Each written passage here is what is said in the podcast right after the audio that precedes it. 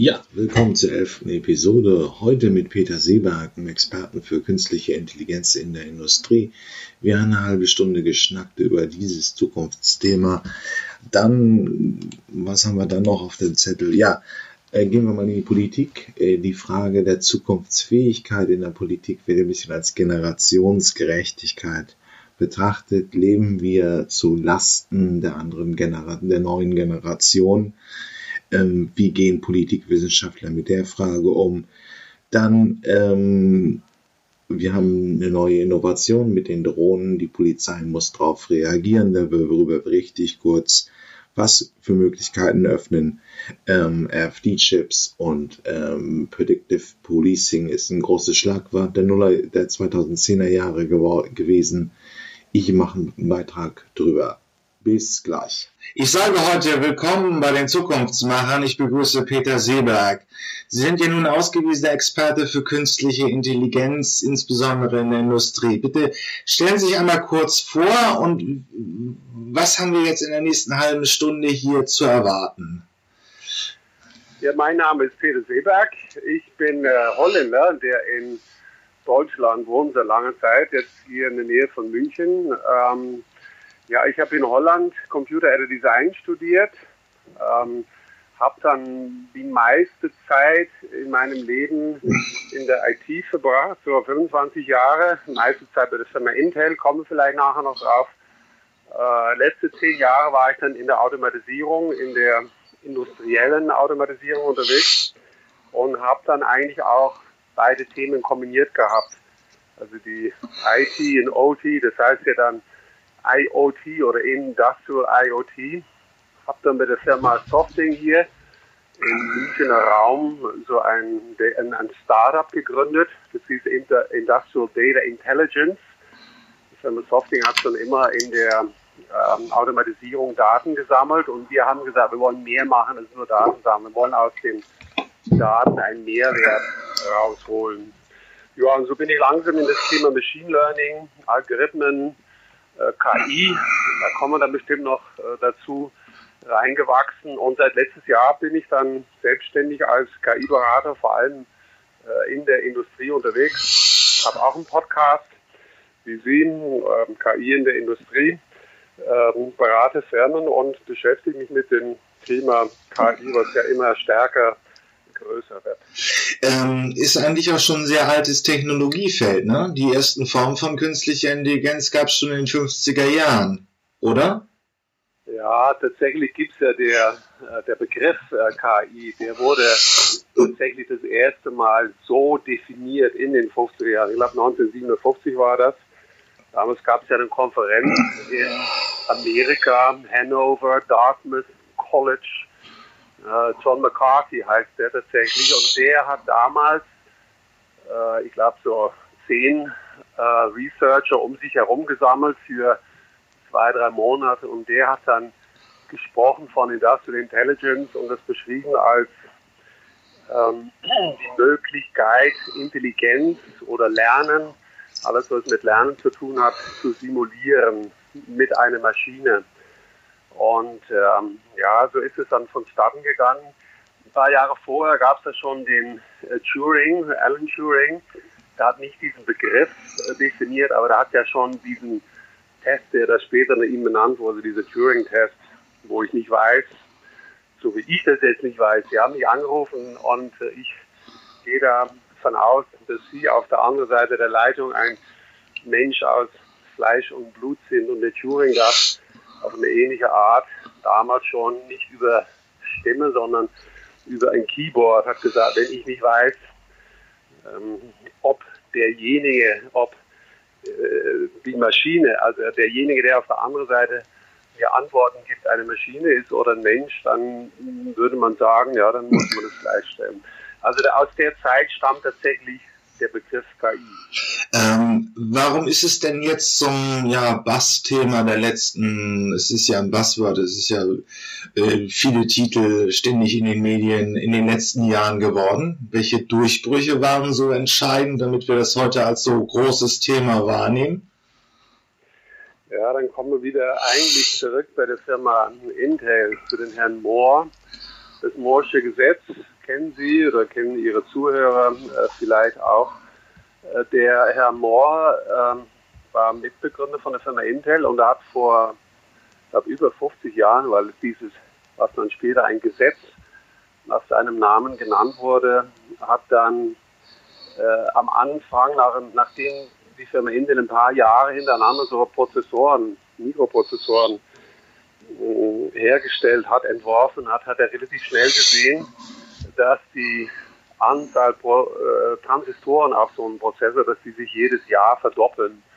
Also das war dann so mal so eine logarithmische Darstellung als gerade Linie, die ja dann diese Verdopplung, und er hat anfangs geglaubt, jedes Jahr, später wurde das jedes zweite Jahr, das letzte Mal, dass ich das zurückgerechnet habe vor ein paar Jahren, dann konnte man tatsächlich sagen, anfangs, ich glaube 1974 gab es in 4004, da hat glaube ich 2400 Prozessoren gehabt oder Transistoren, Entschuldigung, und mittlerweile hat so ein Prozessor ja einige Milliarden. Und dann kann man tatsächlich sagen, also jede 18 Monate verdoppelt sich die Rechenleistung. Und das ist der allerwichtigste Grund, die Fähigkeit, die wir mittlerweile bekommen haben, überall, nicht nur in irgendwelchen Entwicklungsabteilungen von Großfirmen. Äh, jeder von uns hat ein Smartphone in der Tasche und äh, ja, das kann tatsächlich, hat mehr Leistung als die Großrechner, mit denen wir vor, wie lange ist es her, auch 50 Jahren, ähm, äh, quasi die Menschen auf den Mond geschossen haben. Und wir haben also einfach mehr Rechenleistung, mehr Datenleistung und wo wird KI heute schon eingesetzt? Also es ist ja immer so ein bisschen Medienthema, aber momentan kenne ich es in meiner Praxis eigentlich noch nicht. Also in meiner Lebenswirklichkeit. Ja, man muss noch, noch ein bisschen weiter ausholen in Bezug auf, was tatsächlich KI ist. Und wenn man da ganz ehrlich ist, die Definition, die ich gerade dann auch äh, geteilt habe, die anfängliche, die Simulation der Intelligenz, womit tatsächlich die, Künst, die menschliche Intelligenz gemeint war. Das hat sich dann relativ schnell rausgezeigt, das ist dieser regelbasierte Ansatz und der hat sich dann immer wieder über diese KI-Winter äh, gezeigt, dass das im Endeffekt nicht möglich ist. Also man hat angefangen in den 50er, 60er Jahren vom letzten Jahrhundert die zum Beispiel die Übersetzungen zu machen. Und wir können uns alle erinnern, bis vor, sag mal, sechs, sieben Jahren oder so, ähm, gab es maschinelle Übersetzungen und man hat drei, vier, fünf Wörter gesehen und gedacht, oh, das ist interessant. Und auf einmal gab es da ein Wort, was ja überhaupt nichts zu suchen gehabt hat in dem Satz. Es war dieser typische regelbasierte Ansatz. Ähm, es gab dann später Expertensysteme, auch dort hat man gesehen, ja, ich kann Welt um mich herum, ich schaue jetzt gerade raus, ich sehe ein Haus, ich sehe Bäume, Bäume sind grün und so weiter und so fort. Ich kann, meine Welt kann ich über Regeln äh, bis zu einem bestimmten Punkt abbilden, aber nur bis zu diesem bestimmten Punkt. Eben nur 90 Prozent oder 95 oder 99 noch was. Und der letzte Teil, der bleibt dann immer weg. Also hat sich herausgestellt, dass dieser regelbasierte Ansatz nicht funktioniert. Und damit ist auch die Frage, ob man überhaupt zu dieser zweiten Aufteilung, zu dieser große KI jemals kommen wird. Also es wird der Unterschied gemacht zwischen kleine KI, großer KI oder schwache KI, starke KI. Und diese starke KI wäre dann die KI, die gleichzusetzen wäre mit der menschlichen Intelligenz. Ich persönlich glaube nicht daran. Ich persönlich glaube auch nicht, dass wir Menschen das anstreben sollten. Aber das ist jetzt nur meine Meinung. Es ist aber so, dass alles um uns herum heute und in den letzten zehn Jahren, um dann Ihre Frage gleich zu beantworten, hat alles nur mit dieser kleinen KI zu tun. Also irgendwann hat der Kasparov gegen ein Softwareprogramm von IBM mit Schach verloren. Der damalige Weltmeister, ich habe gerade gesehen, er war gestern oder heute ist in München auf einer Konferenz. Ähm, aber das ist für uns eine kleine KI. Wir sagen, okay, das sind Algorithmen, das sind Daten, das ist ein Programm. Das ist in dem Moment, wo das passiert, ist das interessant und aufregend, ein bisschen für die Leute, die sich dafür interessieren, aber wir nehmen das irgendwann zu uns auf und sagen, ja, wieso ist das KI? Das ist halt so, das sind Prozessoren und Algorithmen, das geht. Irgendwann seit einem Jahr oder zwei wird dieser Begriff KI, der ja diese originäre äh, Simulation der menschlichen Intelligenz wird falsch benutzt dafür, dass Algorithmen in Daten Muster erkennen und uns Menschen diesbezüglich zur Seite stehen können. Positiven, auch im Negativen kommen wir vielleicht auch noch dazu. Also in dem Sinne, wo sehen wir KI? Und immer wenn wir dann KI sagen, dann ist eigentlich, sprechen wir immer von dieser Mustererkennung durch Algorithmen in Daten. Und die sehen wir seit vielen, vielen Jahren. Ich sag mal, wenn ich Geld abhebe, dann gehe ich irgendwo zur Bank, irgendwo äh, in meinem Fall zu einer Stadtsparkasse und ich gebe meine Karte ein, ich gebe die Zahlen ein und ob ich das jetzt mache mit der Geschwindigkeit, die ich da gewohnt bin, mit dem Betrag, den ich gewohnt bin und so weiter und so fort, dann gibt es eine Wahrscheinlichkeitsberechnung irgendwo auf dem Server oder auf dem Gerät selber und die entscheidet, ob ich Geld bekomme oder nicht. Wenn jetzt mein Sohn mit meiner Karte, weil ich ihm das erlaube oder nicht, weil er die Nummer weiß oder nicht, dann muss er vielleicht dreimal probieren, dann hat er eine andere Geschwindigkeit und so weiter und so fort. Dann gibt es eine andere Wahrscheinlichkeit. Und wenn diese Wahrscheinlichkeit, dass alles in Ordnung ist, unterhalb einer bestimmten Zahl kommt, dann sagt der Algorithmus, na, das ist, stimmt etwas nicht und bricht ab und sagt, nein, das funktioniert gerade nicht. Um jetzt mal als ein Beispiel zu nennen. Also im Prinzip, wenn man es so ein bisschen einfacher erklären will oder ein bisschen plastischer, ähm, Rechner konnten schon immer irgendwie 10 mal 3 Millionen einfacher multiplizieren als Menschen, aber wir können ein, als Mensch ab zwei, drei Jahren wahrscheinlich ein Auto vom Fahrrad unterscheiden. Ähm, und da geht die KI jetzt, äh, wird es immer mehr möglich, diese Unterscheidung eben auch vorzunehmen. Also KI kann an Bildpunkten eben eine Wahrscheinlichkeit bestimmen, ist das, was ich auf dem Bild sehe, ein Fahrrad oder eben ähm, ein Auto oder Mensch. Tatsächlich mittels, mittels Wahrscheinlichkeit basierten. Der, der zweite Teil, gehe ich noch einmal zurück und dann wahrscheinlich aber nicht mehr ähm, auch noch Ende der 50er oder eher dann 60er Jahre des letzten Jahrhunderts, dann gab es den zweiten Ansatz. Der erste Ansatz hat man dann recht schnell, dieser regelbasierte Ansatz gesehen, ah, das geht doch nicht. Und dann gab es diesen anderen Ansatz und das hieß dann maschinelles Lernen. Das ist der Samuel Adams, der glaub, diesen Begriff zuerst eingeführt hat. Und das dreht eigentlich die ganze Geschichte um.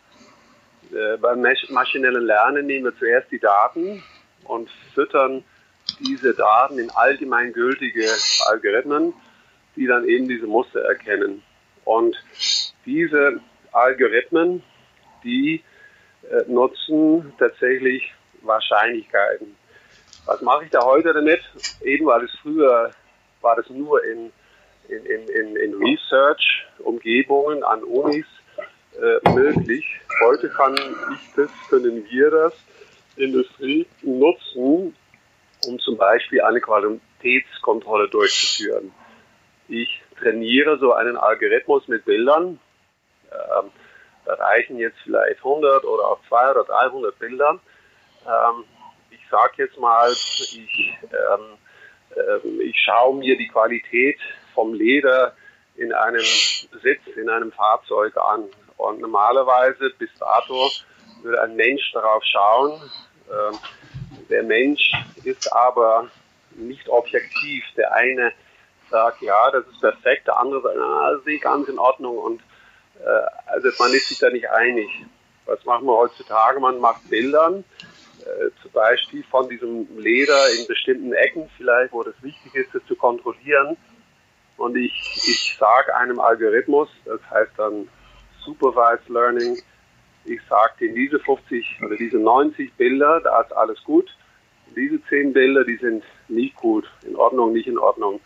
Und die gebe ich einem bestimmten Algorithmus mit, dieses Wissen, bis zu dem Punkt, wo dann auch bei neuen Fotos, bei neuen Bildern der Algorithmus genau richtig ähm, sagt, ja, das ist in Ordnung oder das ist nicht in Ordnung. Und auch diese Gruppe von Menschen, die das bis jetzt gemacht hat, die Zuständigen sagen, ja genau, jetzt macht der Algorithmus das richtig. Und so kann ich dann tatsächlich mit Hilfe von Daten, in dem Fall Bildern, Pixel, wie Sie schon sagten, äh, die ich Algorithmen fütter, kann der Algorithmus einfach sagen, äh, was ich jetzt sehe, ist in der Kategorie, wie Sie, liebe Mensch, mir gesagt haben, in Ordnung oder in der anderen Kategorie nicht in Ordnung. Ähm, da sind wir jetzt ja bei diesen gesellschaftlichen Systemen. Gibt es so etwas weltweit eigentlich schon, dass wir, sagen wir mal, U-Bahn-Stationen oder äh, Verkehrsknotenpunkten Kameras aufstellen und Bilder und äh, eine KI entscheidet, das auf dem Bild ist ein gesuchter Verbrecher oder das ist eben keiner? dann, wir sind ja, ja so ein bisschen, das bietet ja ein Potenzial für Big Brother praktisch, für die Überwachung der Gesellschaft. Kann man machen, kann man nicht machen. Uh, Big Brother is watching you. Uh, heute seit 80 Jahren habe ich gerade im Radio gehört, ich glaube Todestag ne, von dem, wie hieß der? War das der Huxley oder der uh, Big Brother is watching you? Ja, ja.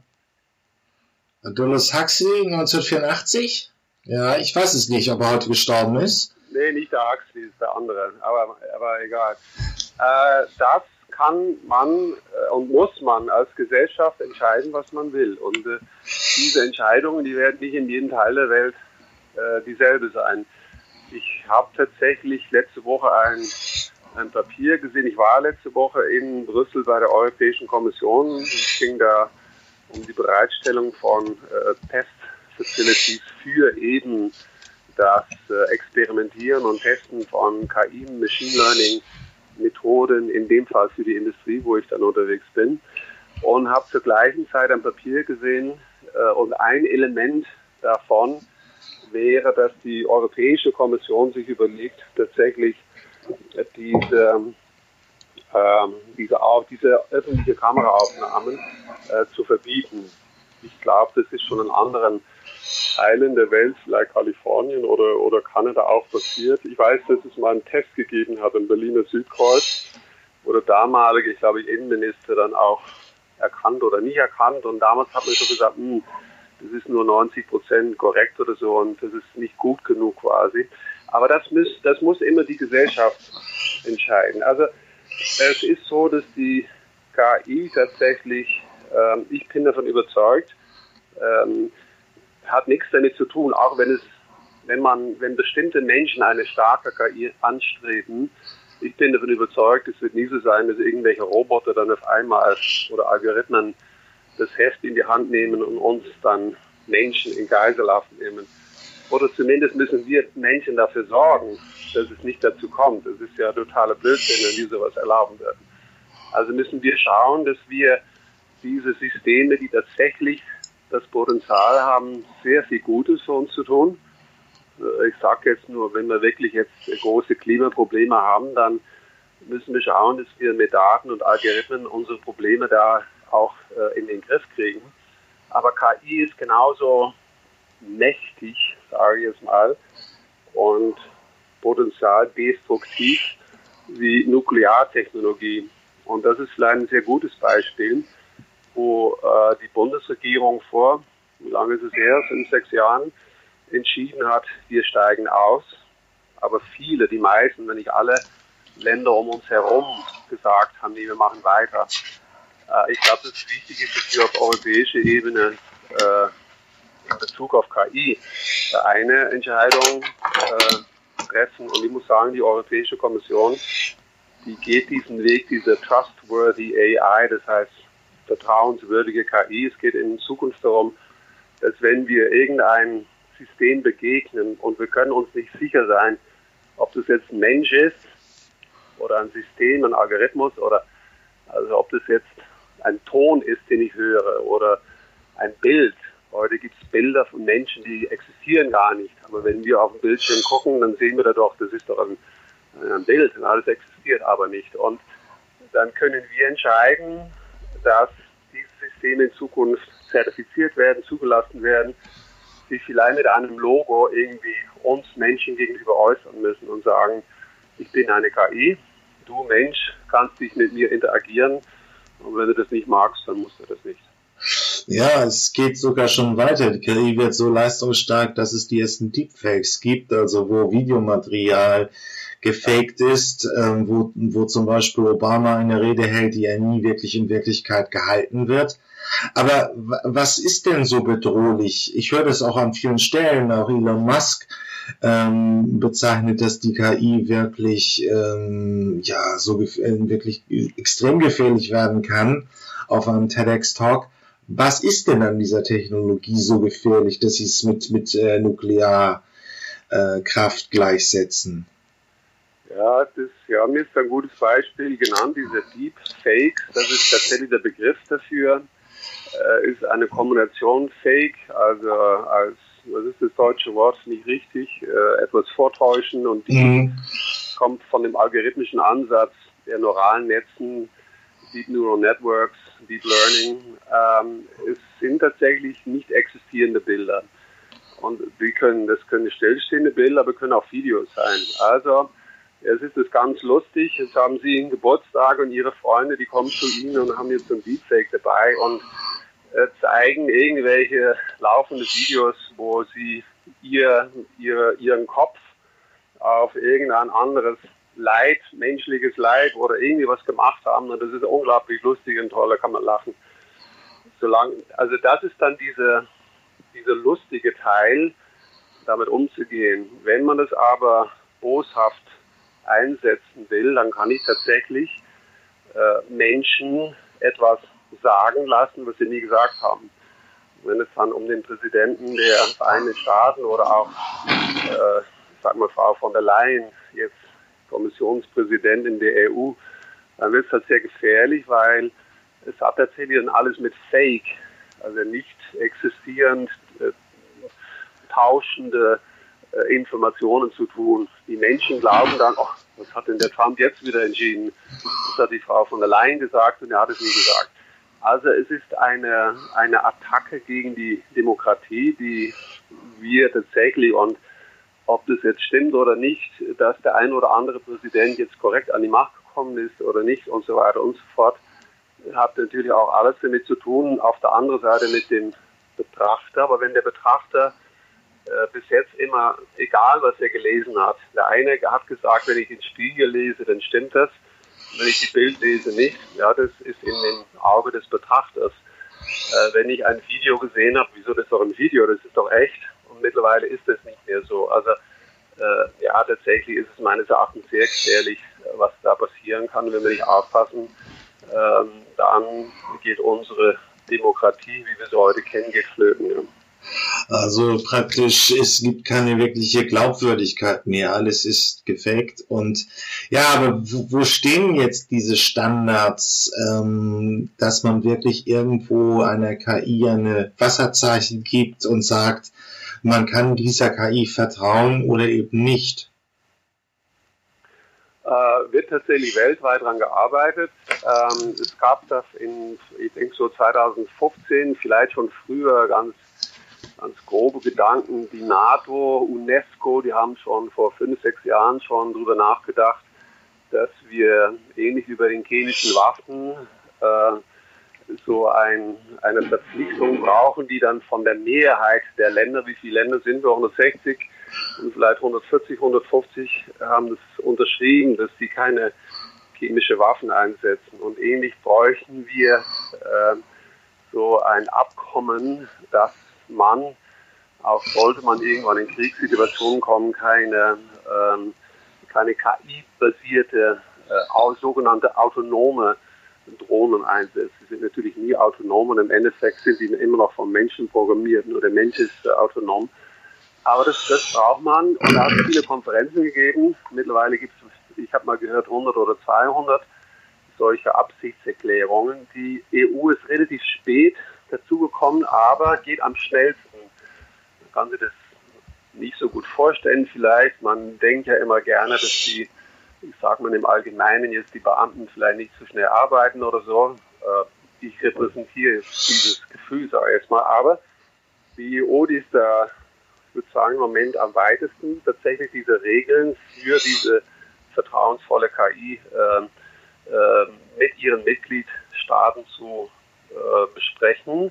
Und ich muss sagen, hier in Deutschland gibt es seit einem Monat oder zwei äh, eine Initiative, die man als KI-TÜV äh, tatsächlich äh, in die Welt gesetzt hat, wo man davon ausgehen kann, dass tatsächlich, wie ich vorher sagte, in nächster Zukunft KI-basierte, also maschinelles Lernen, Algorithmen äh, und datenbasierte Systeme geprüft werden oder zumindest entlang bestimmten Regeln äh, äh, entwickelt werden. Und ob dann verpflichtend oder nicht, das wird demnächst entschieden, äh, in die Welt gehen und tatsächlich dafür sorgen müssen, dass diese Systeme sich äh, so verhalten, wie wir Menschen das gerne hätten. Also nicht gegen uns, sondern für uns. Und wenn man jetzt noch zum Abschluss mal fragt, wo gibt es doch die größeren und äh, größten unternehmerischen Chancen? Also wird das wird es irgendwie so eine Entwicklung sein wie bei Apps, wo es viele kleine Anwendungen sein, sind? Wir haben ja eben das Beispiel mit den Autositzen gehört, also Qualitätsprüfung beim Autositz, da wird das Leder einmal fotografiert, mit dem Datensatz abgeglichen und dann ist es qualitativ sinnvoll oder eben nicht, erfüllt die Kriterien oder eben nicht. Wo gibt's noch größere, ähm, größere Veränderungen? Und ja, ja, mm, man könnte, man könnte fast vielleicht besser die Frage umdrehen, wo sich die KI, äh, wo sich diese Algorithmen äh, nicht in unser Leben äh, einbringen werden. Und dann würde ich nämlich sagen, äh, momentan, zumindest für die nächsten Jahre, ich hoffe nie als Mensch in allen Bereichen, wo Empathie, wo menschliche, also die Tatsache, dass ich schon menschliche Empathie, Empathie ist ja quasi für mich de facto etwas, also was nur Mensch empfinden kann. Also wenn ich jetzt sage, die ganzen Pflegeberufe, wo wir ja schon als Gesellschaft dabei sind in Deutschland, dafür zu sorgen, dass die besser bezahlt werden, müssen wahrscheinlich noch viel besser bezahlt werden. Äh, aber zumindest da kann ich sagen, da sehe ich nicht, dass schnell eine KI sinnvolle Arbeit leisten kann. KI oder ein Roboter kann vielleicht sinnvolle Arbeit äh, leisten, wenn ich sage, äh, Pflegepersonal kriegt als äh, eine, eine physische Unterstützung, um Menschen aus dem Bett äh, ähm, zu bewegen und wieder ins Bett hinein mit, mit der Rücken entlastet wird. Aber, aber die, die Hand eines Menschen halten, zuhören, was er für Probleme hat und so weiter, das sind, glaube ich, auf der einen Seite. Auf der anderen Seite Kreativität ist für mich auch etwas Menschliches auch wenn die Algorithmen immer mehr Aufgaben mitgehen können. Und der Algorithmus, der kann sehr wohl auch heute, ich sag mal, neue Werkstoffe erfinden. Ja, dann ist immer noch die Frage, inwiefern er das dann kreativ war oder nicht. Mhm. Also das sind für mich die zwei großen Bereiche, äh, wo wir können jetzt natürlich nicht alle äh, aufhören, das zu machen, was wir machen und alle kreativ werden und uns äh, empathisch beschäftigen. Ähm, aber ich muss umgekehrt sagen, dass es gibt keinen Bereich, wo die KI, wo diese Algorithmen nicht, äh, nicht reinkommen werden. Und man muss davon ausgehen, dass jede äh, Teilaufgabe von jedem Einzelnen von uns, egal was wir machen, äh, alles, was wiederholbar ist, das wird in den nächsten Jahren irgendwie automatisiert werden. Also man muss sich hinsetzen sich selber und schauen, ähm, und ich muss sagen, die Agentur für Arbeit, die hat es sehr gut gemacht, hat auch eine Website dazu. Und die schaut sich die, wie viele haben wir, 1500 verschiedene Jobs oder so. Und jeder Job hat 1, 2, 3, 4, 5, 6, 7 unterschiedliche Aufgaben und schaut, welche von den Aufgaben können heute schon durch einen Algorithmus, einen Roboter quasi umgesetzt werden. Und die machen dann auch Vorschläge, in diesem Job zu sagen, okay, das, was heute der Algorithmus machen kann, vielleicht noch nicht macht, da sollten, sollten wir Menschen immer weniger machen und uns immer mehr konzentrieren auf das, was der Algorithmus heute nicht macht. Ja, da bleibt mir eigentlich nicht viel zu sagen. Vielen Dank, Herr Seeberg. Möchten Sie uns noch was mitgeben auf dem Weg in die Zukunft? Ja, ähm, ich vielleicht aufbauend auf dem letzten. Äh, ich habe letzte Woche nochmal der Europäischen Kommission äh, auch nochmal den Vorschlag gemacht, dass wir tatsächlich oder dass die Kommission entscheiden sollte, dass jeder europäische Bürger, sind 500 Millionen, glaube ich, ganz grob, dass jeder das Recht bekommen sollte auf eine Einführung. Also ähm, die, ihre Hörer, die hätten jetzt schon eine 30-minütige Einführung gehabt und sollten noch recht haben auf zusätzliche 30 Minuten äh, in dieses Thema. Äh, also kann nur sagen, es ist wahnsinnig wichtig, damit wir Menschen verstehen, äh, dass wir nach wie vor als Menschen das Heft in der Hand haben äh, können, auch für die nächsten 10, 50, 100 Jahren, soweit man gucken kann. Äh, das zweitens aber tatsächlich diese Algorithmen, diese KI unsere Welt grundlegend ändern wird und dass es wichtig ist für jeden Einzelnen, jeder Zuhörer, für mich, für Sie, für uns alle und dass wir uns alle überlegen, was bedeutet es für, für meine Position, für meinen Job, äh, was mache ich im Leben und will ich mich vielleicht anders orientieren, proaktiv, äh, bevor ich dann irgendwann in den nächsten Jahren dann äh, passiv äh, erzählt bekomme, äh, was sich für mich äh, ändern soll. Ja, das ist der Effekt auf die Arbeitsmärkte, das ist bei Innovationen immer so. Ja, aber vielen Dank erstmal, Herr Seeberg.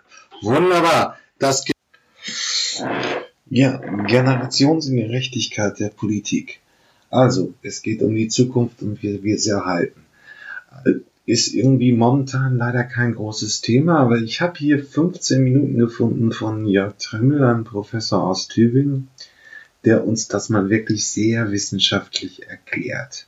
Und danach kommt eine Definition, auch dann ist es nur beschauliche anderthalb Minuten von Paul Ziemiak, wie man das konkret in aktuelle Politik runterdampft. Ansichten. Zunächst mal die egalitaristische Konzeption, die sagt, Generationengerechtigkeit ist erreicht, wenn künftige Generationen den gleichen Lebensstandard haben wie wir heute. Den Kindern muss es nicht besser gehen, aber es soll ihnen auch nicht schlechter gehen. Dann gibt es eben die schwach komparative ähm, Konzeption von Generationengerechtigkeit, zum, Beispiel bei Ottfried Höffe, der sagt, verantwortungsvolle Eltern hinterlassen ihren Kindern ein Erbe, das möglichst größer, also nicht in jedem Fall, aber möglichst größer ausfallen sollte als das Erbe, das sie von ihren eigenen Eltern übernommen haben. Oder in den Worten von James Woodward, jede Generation sollte für nachrückende Generationen eine Bandbreite an Ressourcen und Chancen hinterlassen, die mindestens gleich groß ist wie die Bandbreite der eigenen Ressourcen und Chancen. Aber es gibt auch Ethiker, denen das nicht ausreicht die also eine stark komparative Konzeption von Generationengerechtigkeit vertreten. Zum Beispiel der Ökonom Hauser, der sagt, jede Generation sollte an die Nachfolgende einen positiven Nettotransfer leisten, der höher ist als jener, den sie von ihrer Vorgängergeneration empfangen hat. Oder erstaunlicherweise Karl Marx, äh, selbst eine ganze Gesellschaft, eine Nation, ja alle gleichzeitigen Gesellschaften zusammengenommen, sind nicht Eigentümer der Erde. Sie sind nur ihre Besitzer, ihre Nutznießer und haben sie als Boni Patris Familias, als gute Familienväter, den nachfolgenden Generationen verbessert zu hinterlassen. Und auch ich ordne mich in diese Schule ein, indem ich sage, Generationengerechtigkeit ist erreicht, wenn die Chancen der Angehörigen der nächsten Generation, sich ihre Bedürfnisse erfüllen zu können, im Durchschnitt besser sind als die der Angehörigen ihrer Vorgängergeneration. Soweit also das moralische Postulat. Und das ist jetzt noch keine empirische Aussage, ob es denn so kommen wird. Und da müssen wir jetzt sozusagen uns dieser anderen Kernfrage zuwenden und einmal fragen, wie kann man überhaupt diese Generationenerbschaft sich vorstellen? Wenn Sie sich jetzt umschauen, dann sehen Sie hier ein wundervolles Gebäude. Wenn es hell wäre, würden Sie draußen äh, Bäume, Natur sehen, vielleicht auch die, die Berge, wenn Sie hier auf den Wissensturm hochfahren oder so. Und das sind zwei mögliche ähm, Komponenten dieser, dieser Erbschaft, die jede Generation an die nächste Generation weitergibt. Also es ist ganz hilfreich, mal dieses Generationenerbe mit einer Kapitalbilanz sich vorzustellen. Dann hat diese Kapitalbilanz sicherlich die Komponente Naturkapital.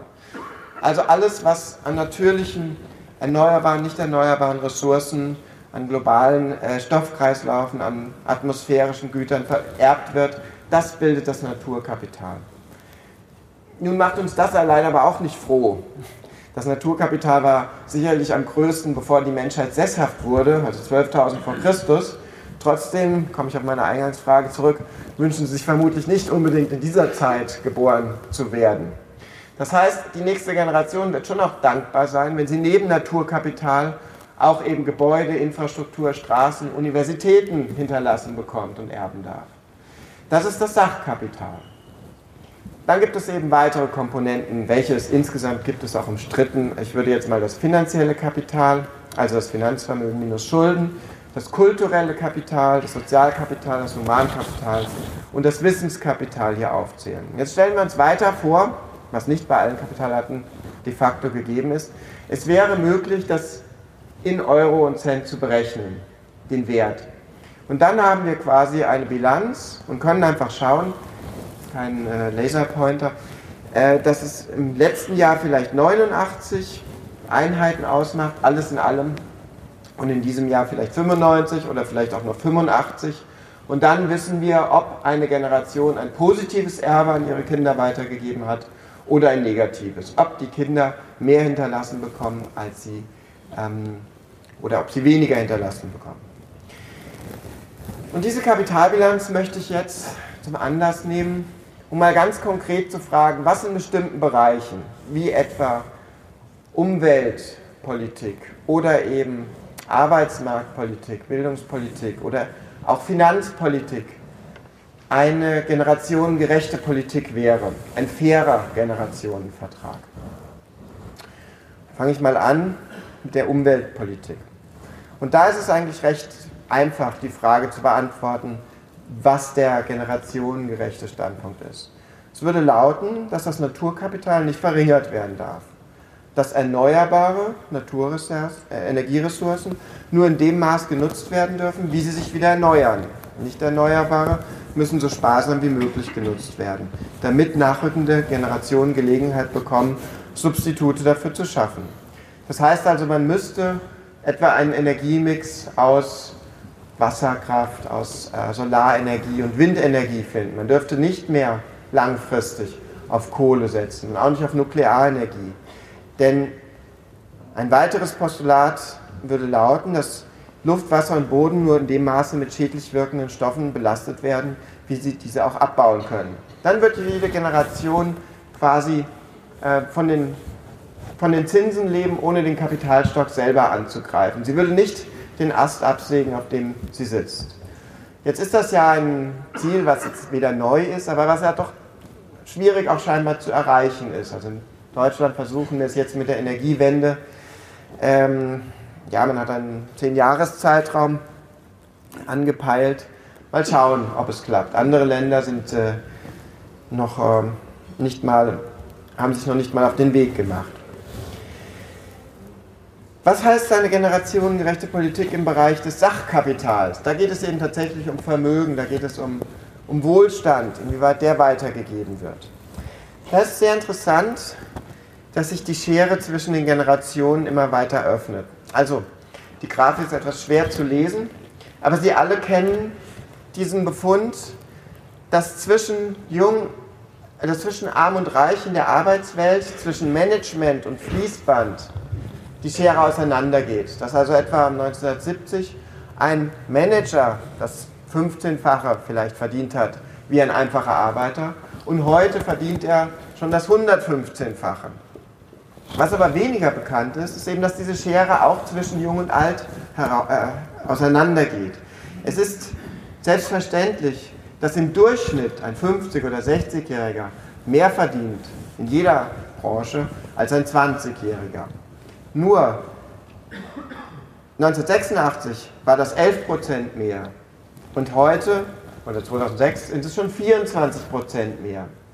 Das heißt, wir haben eben durch diese befristeten Arbeitsverhältnisse, durch diese Kettenpraktika, Stichwort Generation Praktikum, auch wirklich einen messbaren, immer größeren Einkommensunterschied in der Arbeitswelt zwischen den Generationen. Und das ist noch viel stärker bei den ähm, Geldvermögen, also bei den, ähm, das ist nach Alter des Haushaltsvorstandes. Das war auch schon äh, 1986 natürlich so, dass die Älteren reicher waren als die Jüngeren. Sie hatten ja auch mehr Zeit, Geld zu akkumulieren, Vermögen zu akkumulieren. Aber sie waren eben nur doppelt so reich und heute sind sie viermal so reich. Und wenn wir uns einmal anschauen, wie das Vermögen nach Altern, Regionen, das ist jetzt bezogen auf Deutschland, West und Ost, verteilt ist, dann sieht man, dass es vielleicht eine Altersarmut durchaus noch gibt. Die soll man nicht unter den Tisch kehren. Aber es gibt auch einen Altersreichtum. Es gibt also eine ganz altersspezifische Verteilung von Vermögen. Und das ist eben doch sehr äh, ungleich, dass eben die 25- bis 29-Jährigen mit Abstand das geringste Vermögen haben und eben die 80- bis 84-Jährigen mit Abstand das größte. Ja, was folgt daraus jetzt für die Politik? Vielleicht primär erstmal für die Sozialpartner oder für die Tarifvertragsparteien. Ich denke, hier wäre dann generationengerecht, diese Schere wieder zu schließen. Also das heißt, gerade die Einstiegslöhne am stärksten steigen zu lassen und überhaupt diese Jugenddiskriminierung in der Arbeitswelt zu beenden. Ich, ich, gebe ein Beispiel, wo ich selber davon profitiere. Als ich mit 39 Professor geworden bin, also verbeamtet worden bin, da hatte ich ja eine bestimmte Zahl von Urlaubstagen, ich glaube 22 oder 24. So, dann war ich drei Monate an der Uni, also hatte noch gar nichts geleistet, da bekam ich einen, einen Schrieb und da stand drin, ja, mit Erreichen des 40. Lebensjahres bekommen Sie ab sofort zwei Urlaubstage mehr. So, da habe ich mich natürlich gefreut. Aber es ist doch ungerecht. Warum soll man allein, äh, weil man äh, älter wird, besser gestellt werden? Warum soll man mehr Urlaub bekommen, einen besseren Kündigungsschutz, mehr Gehalt? Es geht hier nicht um Leistung, es geht auch nicht um Betriebszugehörigkeit. Es geht rein um das Senioritätsprinzip, um die Sitzprämie. Und das ist in sehr, sehr vielen Tarifverträgen verankert. Ich glaube, das ist nicht generationengerecht und es führt eben zu dieser immer größeren Schere bei den Einkommen zwischen Jung und Alt. Die Politik wiederum hat schon die Möglichkeit, altersbezogene Ausgaben, also Pensionen, Pflege, langsamer wachsen zu lassen als jugendbezogene Ausgaben. Das ist ja eine Frage, wie man den jährlichen Haushalt aufstellt und wo man die Prioritäten setzt. Und erstaunlicherweise es gibt einen Index, einen Generationengerechtigkeitsindex von der OECD. Ist es nicht so, dass gerade die alternden Gesellschaften hier den stärksten ähm, EBIS, so heißt dieser Bruch, also zwischen den einen Ausgaben für die Alten und dem anderen für die Jungen, haben, sondern dass es durchaus politische Entscheidungen sind, die jede Regierung frei eingehen kann. Eventuell wäre es auch denkbar, diese Umverteilung dadurch herzustellen, dass man eben die Erbschaftssteuer erhöht und damit ja quasi die äh, reichsten, was ja gleichzeitig eben auch die ältesten Bürger in diesem Lande hier auch sind, ja, besteuert, um damit einen Zukunftssoli zu finanzieren, der vielleicht für Bildung etc. ausgegeben werden könnte. Ich komme jetzt noch, ich sehe schon, die Zeit rennt, zum ähm, finanziellen Kapital. Da geht es also vor allem um die Finanzpolitik.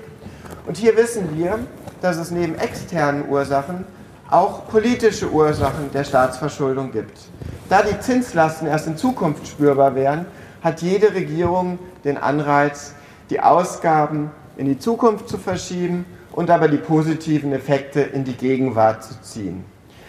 Empirische Untersuchungen belegen, dass die Neuverschuldung umso höher ausfällt, je mehr Parteien in der Regierungskoalition vertreten sind, je unterschiedlicher die Programme, je wahrscheinlicher die Abwahl einer Regierung und je kürzer die durchschnittliche Amtszeit. Immer wenn diese Faktoren erfüllt sind, dann werden Wahlgeschenke auf Pump verteilt. Was wäre dann hier der Ausweg? Auch hier gibt es dann eine ganz klare ähm, Forderung, wie generationengerechte Politik aussehen würde. Und das lässt sich auf den kurzen Nenner bringen. Verschuldungsverbot bei gleichzeitigem Investitionsgebot. Also Verschuldungsverbot, das heißt, neue Kredite werden grundsätzlich verboten, nur im Fall der Landesverteidigung, bei Naturkatastrophen und in einem Konjunkturabschwung dürfen Kredite aufgenommen werden. Diese werden auf einem Kontrollkonto festgehalten und dann auch wieder getilgt. Das ist übrigens, was Keynes schon äh, in seiner Grand Theory 1936 gefordert hat. In den schlechten Zeiten darf man Schulden machen, aber dann bitte auch antizyklisch in den guten Zeiten zurückzahlen. Also es ist gar keine, ist eigentlich sogar eine keynesianische äh, Forderung. Das Problem ist nur immer, dass es in der Vergangenheit, in den schlechten Zeiten Schuldenaufnahme gab, aber in den guten Zeiten keine Rückzahlung. Denn sobald die Wirtschaft geboomt hat, da hieß es ja, jetzt können wir ja die Steuern senken. Und dann blieb halt irgendwo kein Geld mehr übrig für Schuldentilgung. Dieses äh, Verschuldungsverbot darf aber nicht dazu führen, dass an der Zukunft gespart wird. Das heißt, es muss flankiert werden durch ein Investitionsgebot. Keine Generation darf die Investitionen vernachlässigen, sondern jede Generation muss beim Staatskonsum, bei ihren konsumtiven Ausgaben im Rahmen ihrer Mittel bleiben und einfach nicht mehr ausgeben, als sie einnimmt. Da die äh, Staatsfinanzen auch sehr direkt mit der, mit der Pension oder mit der AHV, äh, der Rentenversicherung zusammenhängen, mache ich einen weiteren Vorschlag. Und ich hoffe, Sie bewerfen mich jetzt hier nicht mit äh, Gegenständen, Tomaten, Steinen. Ich würde sagen, es wäre generationengerecht, wenn man ein altersbedingtes Defizit zwischen Jung und Alt aufteilt. Das heißt, wenn die Pensionsversicherung oder die Rentenversicherung ein Defizit hat, dann soll man nicht fragen, ja gut, dann müssen wir eben den Beitragssatz erhöhen, um das Defizit zu decken, sondern man sollte eigentlich so vorgehen, dass man sagt, ja, dann müssen die Generationen sich diese Last teilen. Dann machen wir es so, dass der Beitragssatz zwar steigen kann, aber nur um die Hälfte. Also wenn zwei Milliarden etwa fehlen, dann steigt er so viel, dass eine Milliarde dadurch zustande kommt. Das heißt, die Jüngeren tragen die Hälfte der Last, aber doch bitte die Senioren auch die andere Hälfte. Das heißt, die Rentenanpassung, die Rentensteigerung muss dann abgesenkt werden, muss einen Absenkungsfaktor bekommen, um diese andere Hälfte, in dem Beispiel die andere Milliarde, auch aufzubringen. Und so würde keine Generation übervorteilt. Das bedeutet, man kann ja trotzdem reale Rentensenkungen ausschließen, aber es würde eben doch bedeuten, dass die Renten, wenn die äh, Bevölkerung altert, nur noch langsamer steigen würden. Das waren die Ausführungen des Herrn Professors. Drei Perspektiven auf die Thema, wie generationengerecht soll die Politik sein. Aber dann hat man jetzt immer so eine grobe Richtschnur. Aber jetzt hören wir mal Paul Ziemiak, der das als Berufspraktiker auf zwei Themen eindampft. Irgendwie muss eine Vision von Europa da sein und das Geld äh, muss es auch geben und man darf nicht von Schulden erdrückt worden sein. Zwei sind das Finalität Europas und stabile Finanzen, damit wir auch noch die Möglichkeit haben zu handeln. Also Generationengerechtigkeit und Handlungsspielräume offen halten für die jüngere Generation. Nun ist Politik ein undankbares Geschäft. Haben Sie denn noch Ideale? Welche Werte sind denn für Sie wichtig in der Politik? Es werde ich häufig gefragt, wenn ähm, man sich die Frage stellt, eine Partei ist demokratisch aufgebaut und dann fragen mich Journalisten oder auch Mitglieder, äh, kannst du denn alles mittragen? Nein, natürlich kann ich nicht alles mittragen, was auf einem Parteitag beschlossen wird. Aber die Frage ist, gibt es diese Ideale, äh, die Sie äh, jetzt ansprechen, gibt es eine rote Linie? Und ich glaube, das ist das, äh, dass wir den, die Welt nicht vom, vom, ähm, vom, von den Füßen auf den Kopf stellen, beim Thema Familie beispielsweise.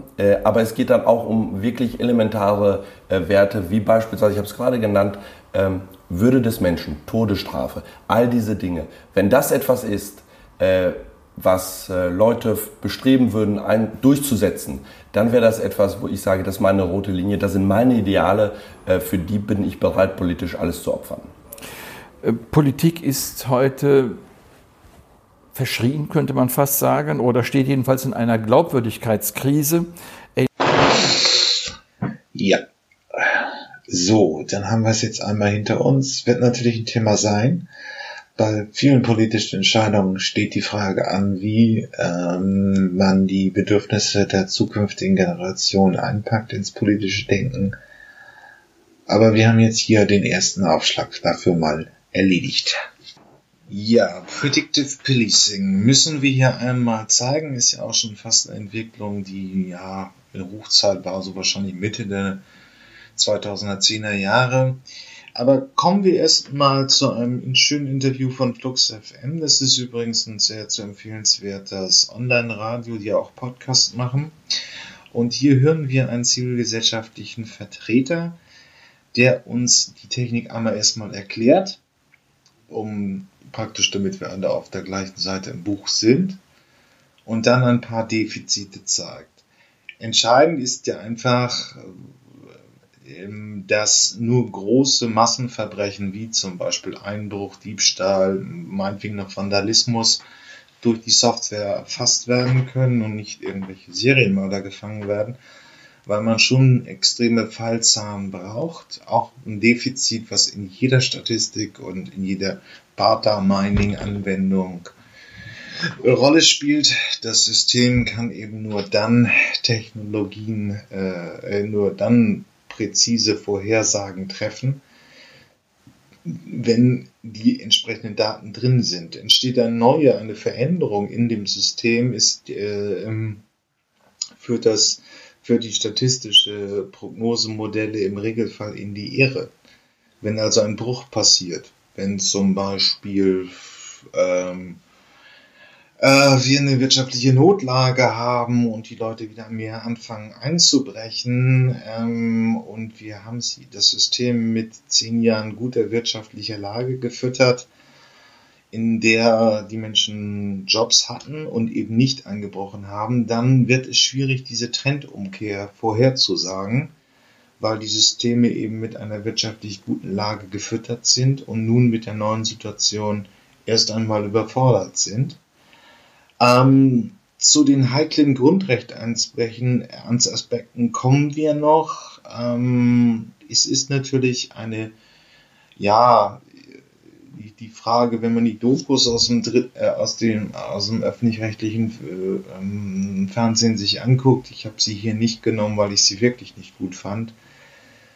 Das ist halt einfach wieder so der düstere Polizeistaat, der Vorhersagen trifft ähm, aber es ist natürlich eine heikle Technologie und wir hören uns das jetzt erst einmal. Alexander Sander vom Verein Digitale Gesellschaft. Er bringt ja immer wieder netzpolitische Themen mit, hübsch aufbereitet und für euch nochmal verständlich zusammengefasst. Ich sage guten Tag, Herr Sander. Guten Tag. Hi. Predictive Policing von der Tat, vor der Tat am Tatort sein. Was genau soll das sein und vor allen Dingen, wie funktioniert das genau? Also ähm, ein bisschen wie in diesem Film, nur eben ohne diese Fabelwesen. Also man versucht durch Datenanalysen herauszufinden, wo künftige Verbrechen passieren. Dafür nutzt man eben vorhandene Daten, ähm, schüttelt die ein bisschen durch und dann kommt eben ein Algorithmus, ähm, der einem sagt, ähm, möglicherweise wird in diesem Gebiet äh, ein weiteres Verbrechen stattfinden. Also sehr bekannt ist das etwa bei Einbrüchen, dass es da eben um, vor allen Dingen im Bereich organisierte Kriminalität ja so Banden gibt, die dann bestimmte Viertel abgrasen und ähm, darüber will man dann eben erkennen, Muster erkennen und Vorhersagen darüber treffen, äh, wo künftig Verbrechen stattfinden und dadurch kann man dann eben zum Beispiel ähm, Streifenwagen an den äh, entsprechenden Ort schicken und will so Verbrechen verhindern. Das mhm. ist zumindest die Theorie.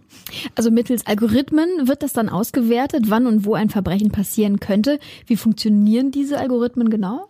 Also man nimmt eben die Datengrundlage von dem, was bisher passiert ist. Also man nimmt zum Beispiel alle Einbrüche in einem bestimmten Gebiet, trägt die dann eben in eine, in eine Software ein und dann kommt eben der Algorithmus und wertet das aus. Also ähm, man kennt das vielleicht so aus einer klassischen Polizeiarbeit, so wie man es vielleicht auch mal im Tatort sieht oder sowas, dass die halt vor so einer großen Stadtkarte stehen und dann mit so kleinen Nadeln irgendwie äh, da irgendwie was reinstecken und damit nachvollziehbar machen, wo zum Beispiel sich ähm, bestimmte Leute äh, entlang bewegt haben oder wo eben bestimmte Gruppen aktiv sind. Und im Grunde wird das digitalisiert und dann soll eben durch einen Algorithmus künftig auch noch ausgespuckt werden, wann jetzt in Zukunft Zukunft ein Verbrechen stattfinden soll.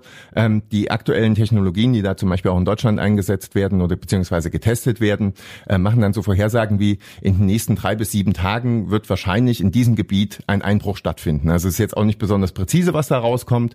Und ähm, aber so in etwa funktioniert das. Mhm. Wird diese Technologie schon richtig eingesetzt?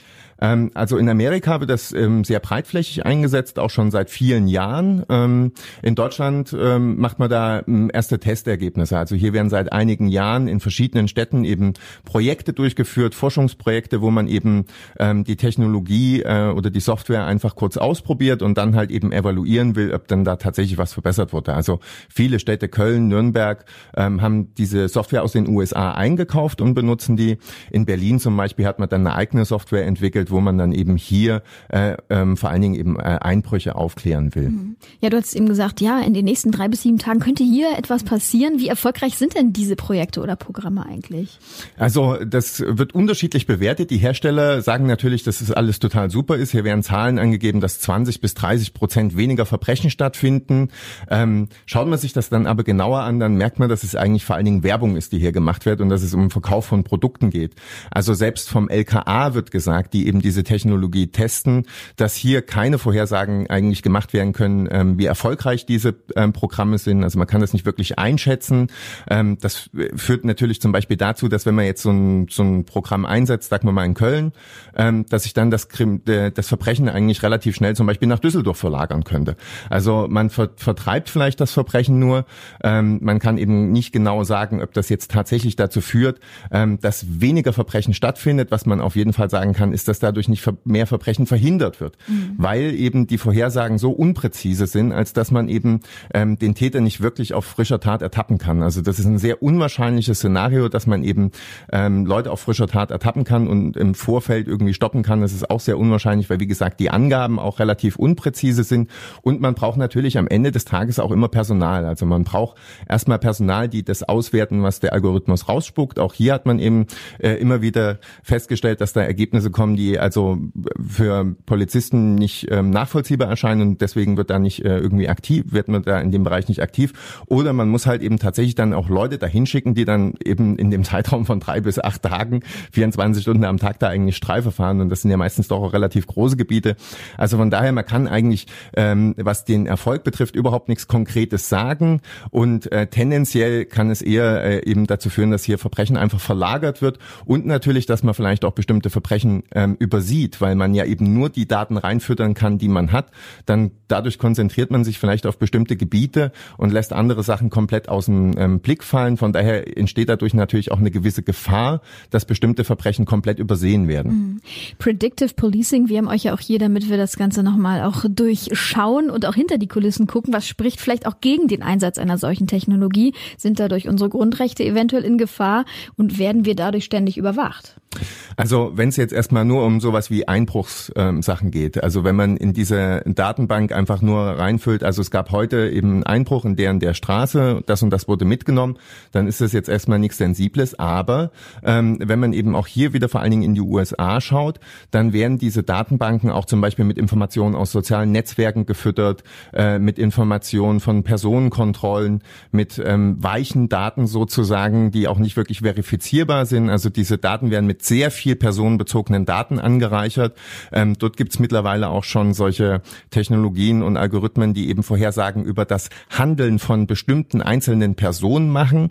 Also dass hier eben so eine Art Gefährderdatenbank entsteht und dann eben vorhergesagt wird, diese Person wird in den nächsten fünf Tagen das und das Verbrechen begehen. Und da wird es natürlich hochsensibel, wenn wir eben ähm, diese Datenbanken auch mit personenbezogenen Daten anfüttern. Hier äh, geraten unsere Grundrechte unter Druck.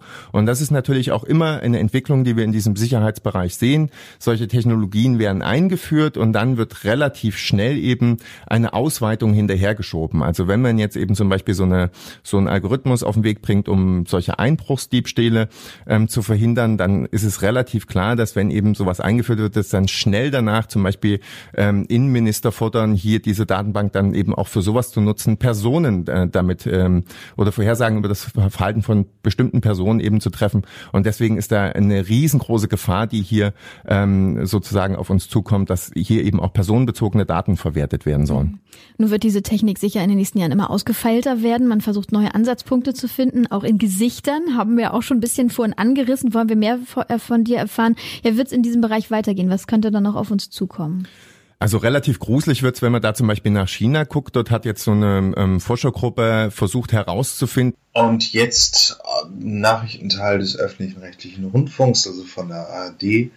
Einmal eine Erfolgsmeldung. In NRW wird es angeführt und eben bei dem klassischen Lehrbuchbeispiel Einbrüche sind die ersten Erfolge mit Scala, das ist eine Prognosesoftware, eben festzustellen.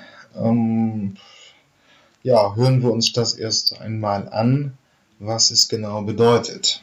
auf der Flucht. Innerhalb von wenigen Minuten ist das Hab und Gut weg und es bleibt oft weg. Rund 80 Prozent der Einbrüche können nicht aufgeklärt werden.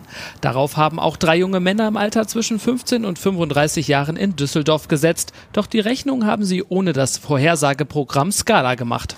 Das System macht es aber sich nicht so einfach, einfach dann zu sagen, dann und dann, sondern hat uns wirklich tatsächlich Straßen und den Düsseldorf von Norden ausgeworfen und die Kollegen sind dann auch, die stehen nicht dann still auf einer Stelle, die kreisen da auch mit mehreren Zivilteams und tatsächlich taucht dann auch ein, ein, ein Fahrzeug mit Einbrechern dort auf und dann haben wir uns halt an die Fersen geheftet. Die Einsatzkräfte stellten die Täter, die in eine Villa eingebrochen waren und mit einem gestohlenen Auto flüchten wollten. Ähnliche Programme werden seit einigen Jahren bundesweit in Großstädten eingesetzt. Das Prinzip ist einfach. Die Stadt wird gerastert aus den Polizeidaten Kriminalitätsschwerpunkte ermittelt. Wurde eine Person schon einmal Opfer eines Einbruchs, so besteht ein erhöhtes Risiko, dass sie es noch einmal trifft, besonders innerhalb von 48 Stunden. Auch in der Nachbarschaft ist das Risiko erhöht, insbesondere dann, wenn kriminelle Banden in der Umgebung bekannt sind. In Düsseldorf wird Scala seit 2017 erfolgreich getestet. Die Zahl der Einbrüche ist um 25,7 Prozent gesunken. Ein Erfolg.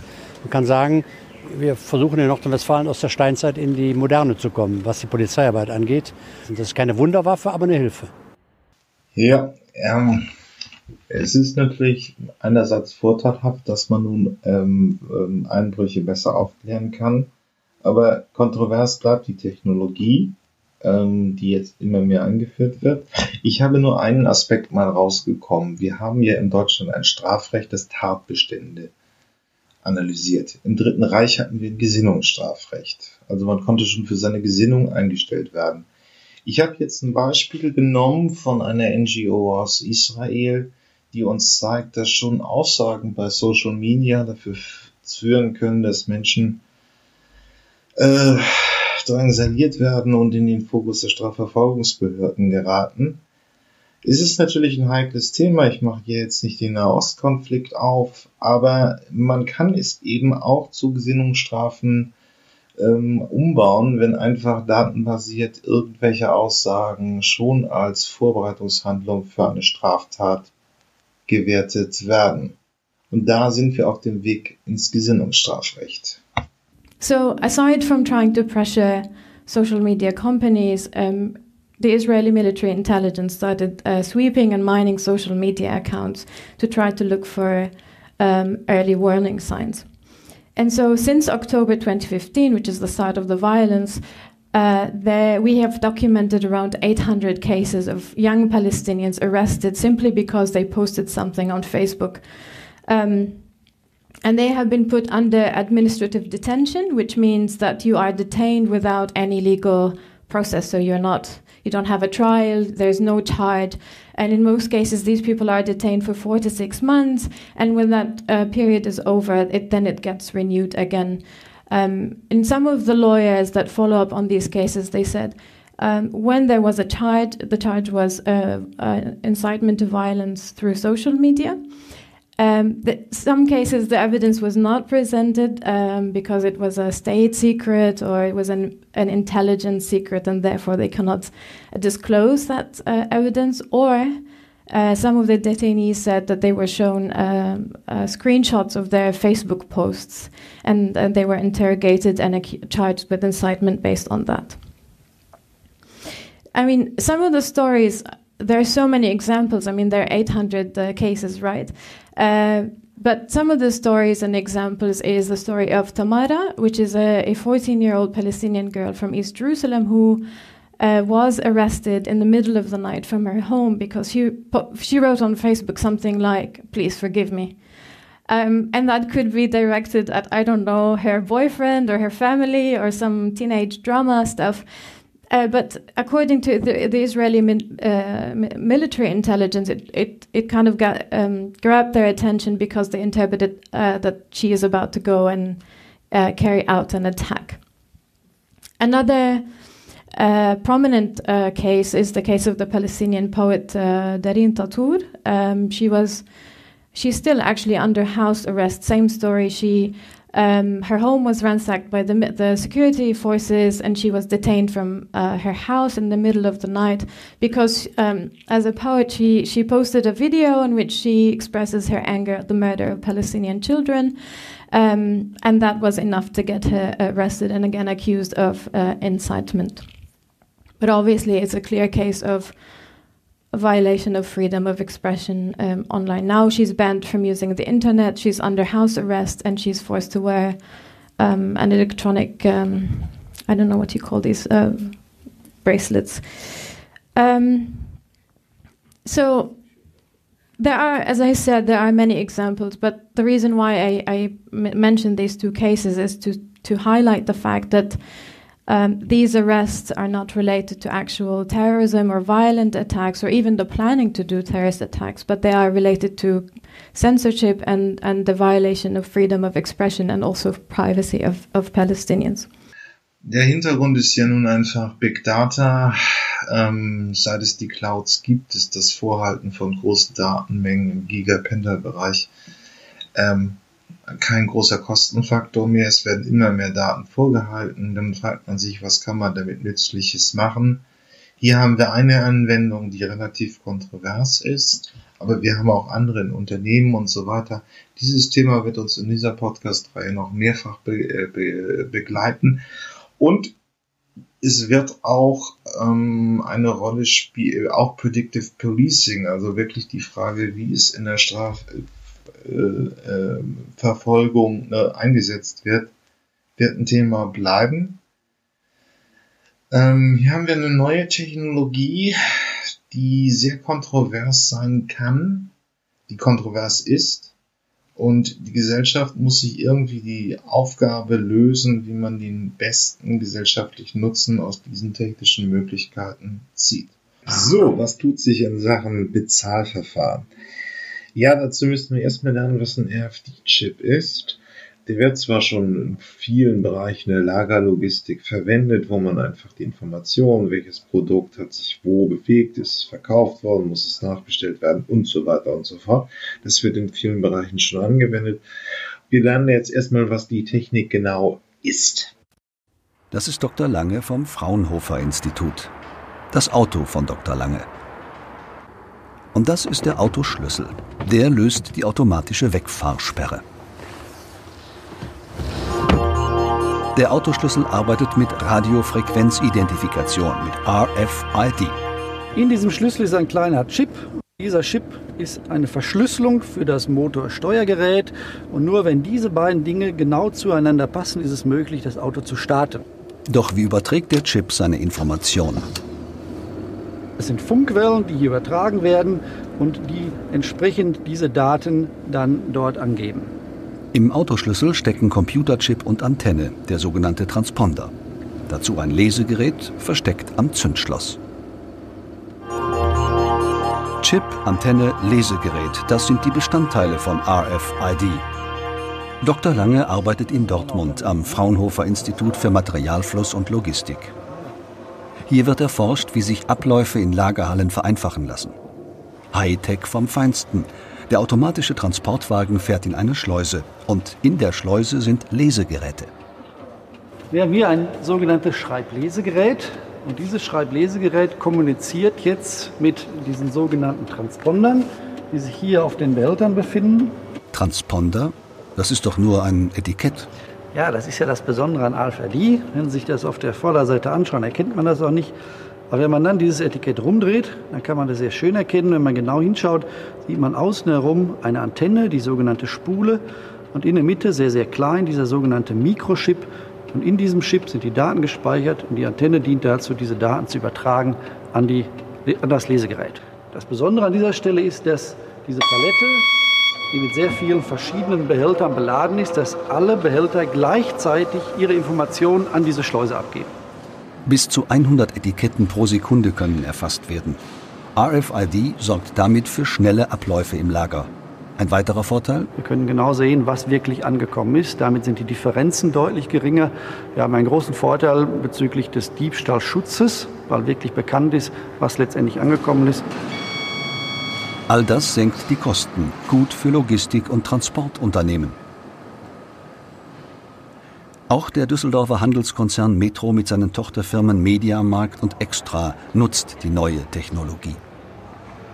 Wir merken heute schon, wenn wir RFID einsetzen, dass wir zum Beispiel beim Entladen eines LKWs 10 bis 15 Minuten sparen im Durchschnitt durch den Einsatz von den Funkchips, weil die Ware einfach aus dem LKW geladen wird, an einem Lesegerät vorbeigefahren und das ist es. Sie müssen also nicht mehr extra. Jetzt müssen wir das Ganze, glaube ich, noch mal ein bisschen einordnen in eine etwas kritische Sicht, weil diese RFD-Chips sich ja immer mehr verbreiten. Sie werden auf ähm, Güter wie ein Haarshampoo-Mittel oder ähnliches ge äh, äh, gepinnt. Ähm, die Technik wird immer einfacher, so dass man sie verdrucken kann. Das ist auch ein Themenfeld, was man eben über Industrie 4.0 hat, dass man wirklich heute Sensortechnik mit speicherten Informationen irgendwo verdrucken kann. Und das führt natürlich zu einer gewissen Möglichkeit der Überwachung im Positiven wie im Negativen. Wir hören jetzt mal einmal Schar, einen bekannten Datenschützer, was er davon hält und kommen dann zum Thema, ja, was bedeutet das? Können wir uns einen Chip einpflanzen, um zu bezahlen? Jeder über 18 wird im Schnitt von 52 kommerziellen Datenbanken erfasst. Dazu kommen die Behörden. Der Bürger im Blick. Über 150 Millionen Chipkarten haben Banken, Konzerne und Versicherungen ausgegeben. Träger wichtiger persönlicher Informationen. Das heißt, Datenverarbeitung wird allgegenwärtig. Datenverarbeitung tut auch nicht weh. Man riecht sie nicht, man schmeckt sie nicht äh, was kümmert sie mich? Das Problem ist, dass sie einen letztlich doch kümmert, nämlich in dem Moment, wo ich keinen Kredit kriege oder wo ich mehr Zinsen zahlen muss. Es gibt eine ganz neue Qualität der Datenverarbeitung. Datenverarbeitung geschieht im Regelfall nicht mehr dadurch, dass man ein Formular ausfüllt äh, und dann die Daten jemandem gibt und der gibt die dann möglicherweise in den Computer ein oder speichert die in einer Datei, äh, sondern diese Daten entstehen praktisch beiläufig. Es ist heute schon ein leichtes, etwa für Strafverfolger, Bewegungsprofile zu erstellen. Das Handy, die Bahncard, der bargeldlose Zahlungsverkehr, überall hinterlässt der Bürger seine Spuren. Experten sprechen vom Datenschatten, dem der Mensch nicht mehr entkommt. Und doch ist nicht Big Brother die große Gefahr, vor der der Schriftsteller George Orwell vor Jahrzehnten gewarnt hat. Ich sehe eben die kleinen Schwestern, die überall äh, sozusagen Daten sammeln und äh, die immer weiter vernetzt werden. Und derjenige, der Zugriff auf diese Netzwerke hat, hat dann plötzlich auch sehr viel mehr Informationen, als es äh, äh, beim Orwellschen Big Brother äh, sozusagen als, als Schreckens Schreckensvision äh, seinerzeit formuliert wurde. Und der Einzelne spielt mit. Etwa beim Payback-System, das geringe Preisvorteile verschafft – jeder zweite über 16 besitzt eine Kundenkarte. So entstehen Konsumentenprofile, die Auskunft geben über Kauf- und Lebensgewohnheiten, Grundstock riesiger Datenspeicher.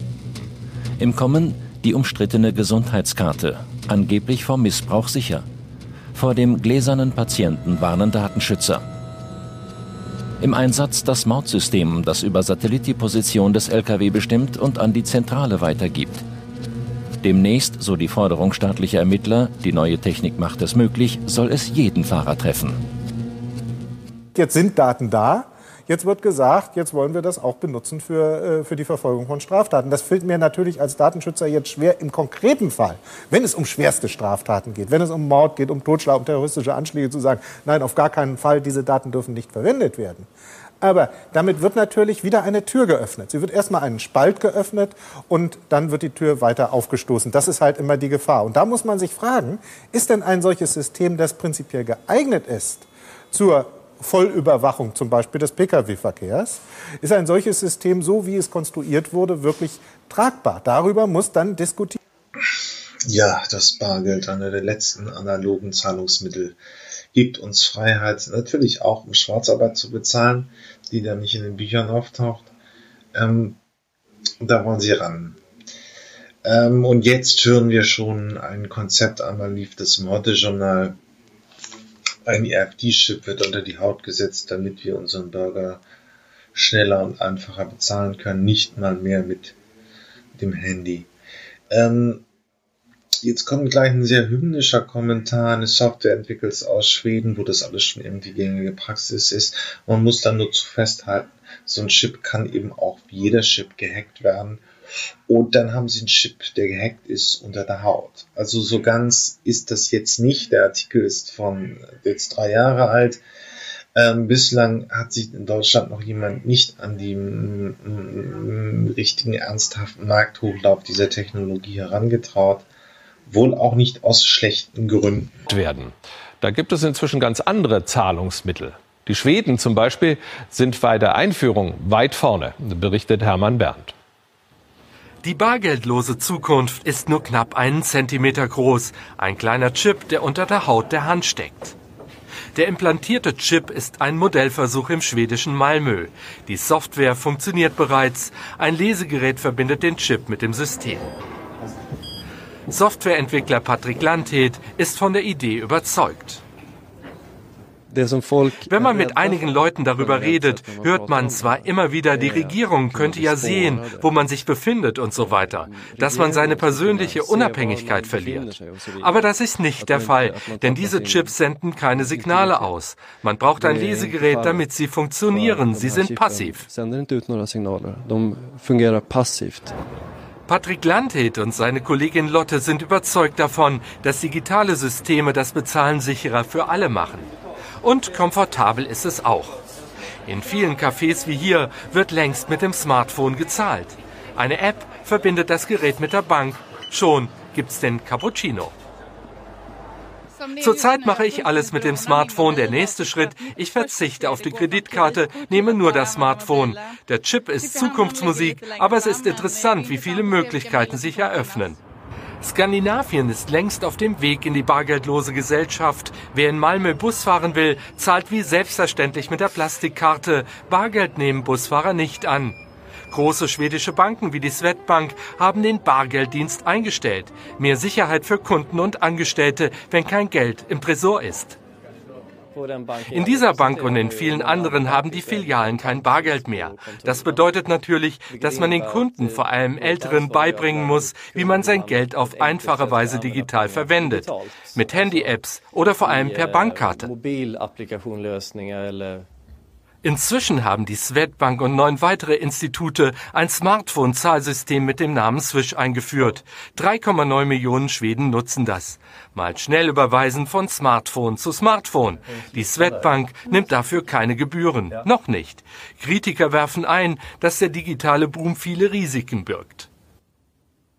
Die Schwierigkeiten werden natürlich erst in den kommenden Jahren plötzlich auftauchen, wenn alle Versicherungsgesellschaften alle meine Arztbesuche kennen, wenn ähm, alles, was ich jemals gesagt, gedacht, geschrieben oder gekauft habe, plötzlich Teil der Öffentlichkeit ist. Wenn ich einen neuen Arbeitsplatz haben soll, wenn ich eine neue Versicherung zeichnen soll, etc. Auch in Malmö gibt es noch Bereiche, wo nur Bares wirklich zählt. Zum Beispiel auf dem Wochenmarkt im Mühlenviertel, wo viele ältere Leute einkaufen. Und die sind auch in Schweden skeptischer als jüngere. Okay, ja, hier auf dem Markt zahle ich gerne bar. Ich glaube, das geht schneller. Ich weiß gar nicht, ob man hier mit Karte zahlen kann. Ich habe es auch nicht versucht. Hier auf dem Wochenmarkt in Malmö ist sie also noch was wert, die schwedische Krone. Softwareentwickler Patrick Lanhed glaubt aber jedenfalls fest daran, dass Bargeld in Schweden bald verschwinden wird und dass sich seine Idee mit dem Chip unter der Haut. Tja, tja, tja.